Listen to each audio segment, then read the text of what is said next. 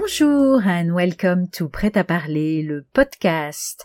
We are here to bring your weekly dose of French. I'm Catherine, your super prof, and today we are bringing you Prête-moi ta plume. Chères auditrices et chers auditeurs, quoi de mieux pour célébrer ce mois de l'amour que d'écouter quelques extraits de lettres enflammées? Celles de personnalités célèbres qui ont marqué leur temps, à savourer sans modération. Victor Hugo, écrivain célèbre dans le monde entier, fut aussi un homme amoureux. Très amoureux. Il paraîtrait qu'avec son amante, la comédienne Juliette Drouet, ils auraient échangé plus de vingt-trois mille lettres d'amour. Celle-ci a été écrite dans la nuit du 17 au 18 février 1841 par l'écrivain. Je la trouve à la fois chaste et un brin malicieuse. T'en souviens-tu, ma bien-aimée? Notre première nuit, c'était une nuit de carnaval, la nuit du Mardi Gras de 1833. On donnait, je ne sais dans quel théâtre, je ne sais quel bal où nous devions aller tous les deux, et où nous manquâmes tous les deux. J'interromps ce que j'écris pour prendre un baiser sur ta belle bouche, et puis je continue. Rien, pas même la mort, j'en suis sûre, n'effacera en moi ce souvenir. Toutes les heures de cette nuit-là traversent ma pensée en ce moment, l'une après l'autre, comme des étoiles qui passent devant l'œil de mon âme. Oui, tu devais aller au bal, et tu n'y allas pas, et tu m'attendis, pauvre ange que tu es de beauté et d'amour. Ta petite chambre était pleine d'un adorable silence. Au dehors, nous entendions Paris rire et chanter, et les masques passer avec de grands cris au milieu de la grande fête générale, nous avions mis à part et caché dans l'ombre notre douce fête à nous. Paris avait la fausse ivresse, nous avions la vraie.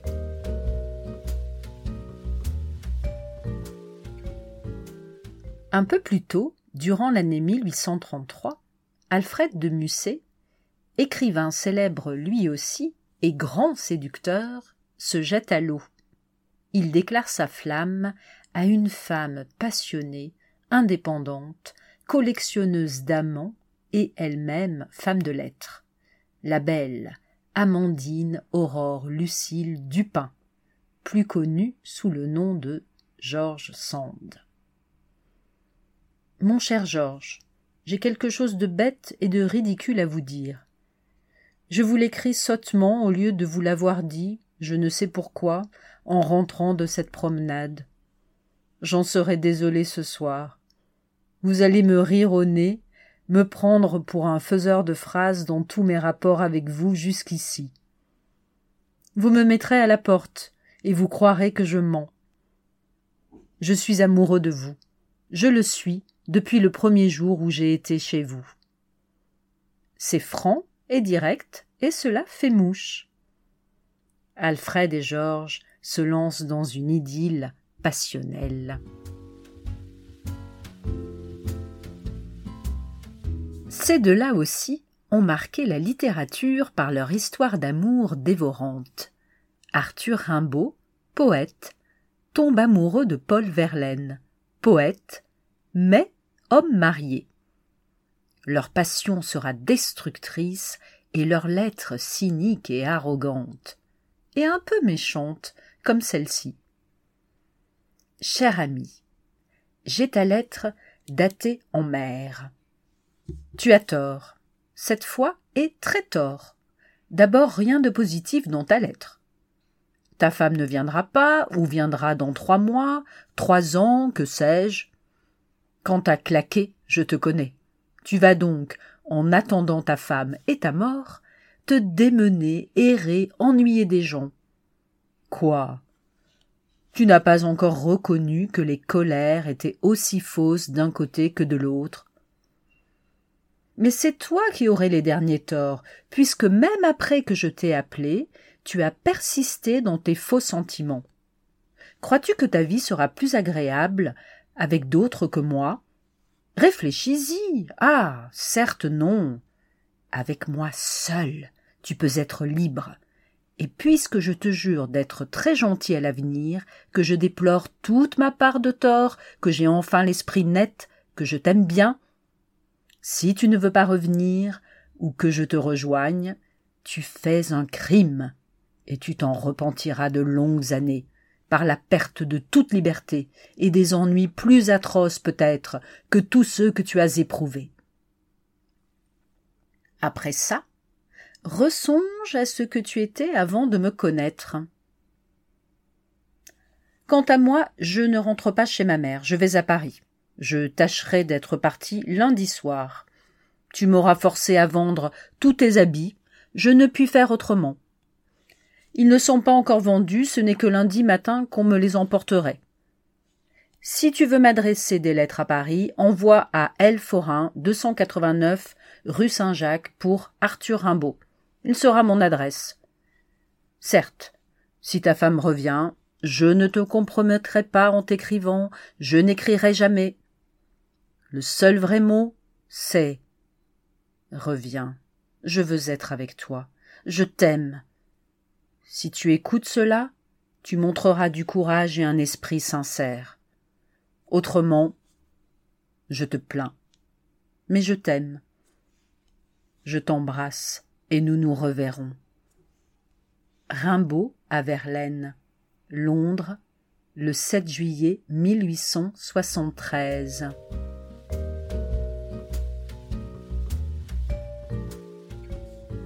Au début du XIXe siècle, le poète Guillaume Apollinaire tombe amoureux fou de la première femme aviatrice, la comtesse Louise de Coligny-Châtillon, qui lui inspirera les magnifiques poèmes à loup. La lettre que j'ai choisie est bien coquine pour l'époque, non?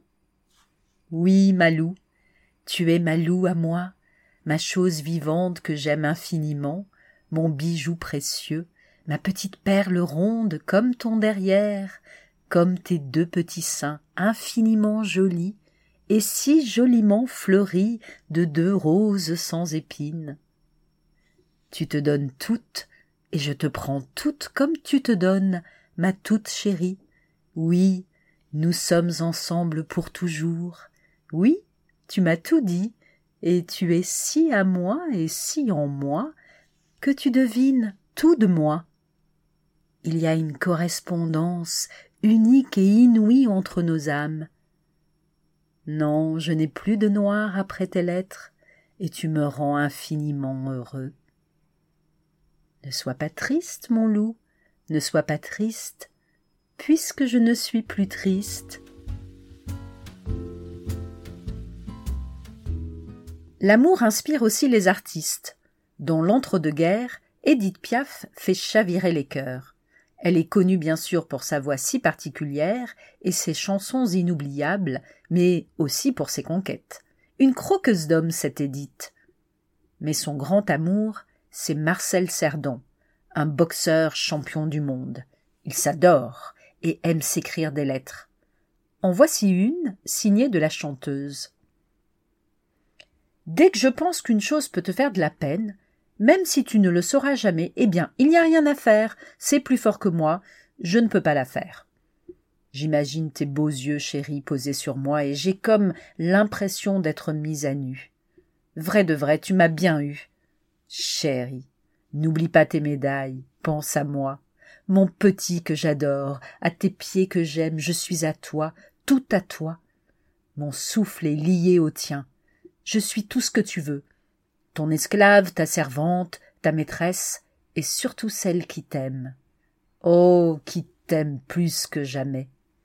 Personne ne t'a aimé et ne t'aimera jamais plus que moi. Je t'aime, t'aime, t'aime. Moi.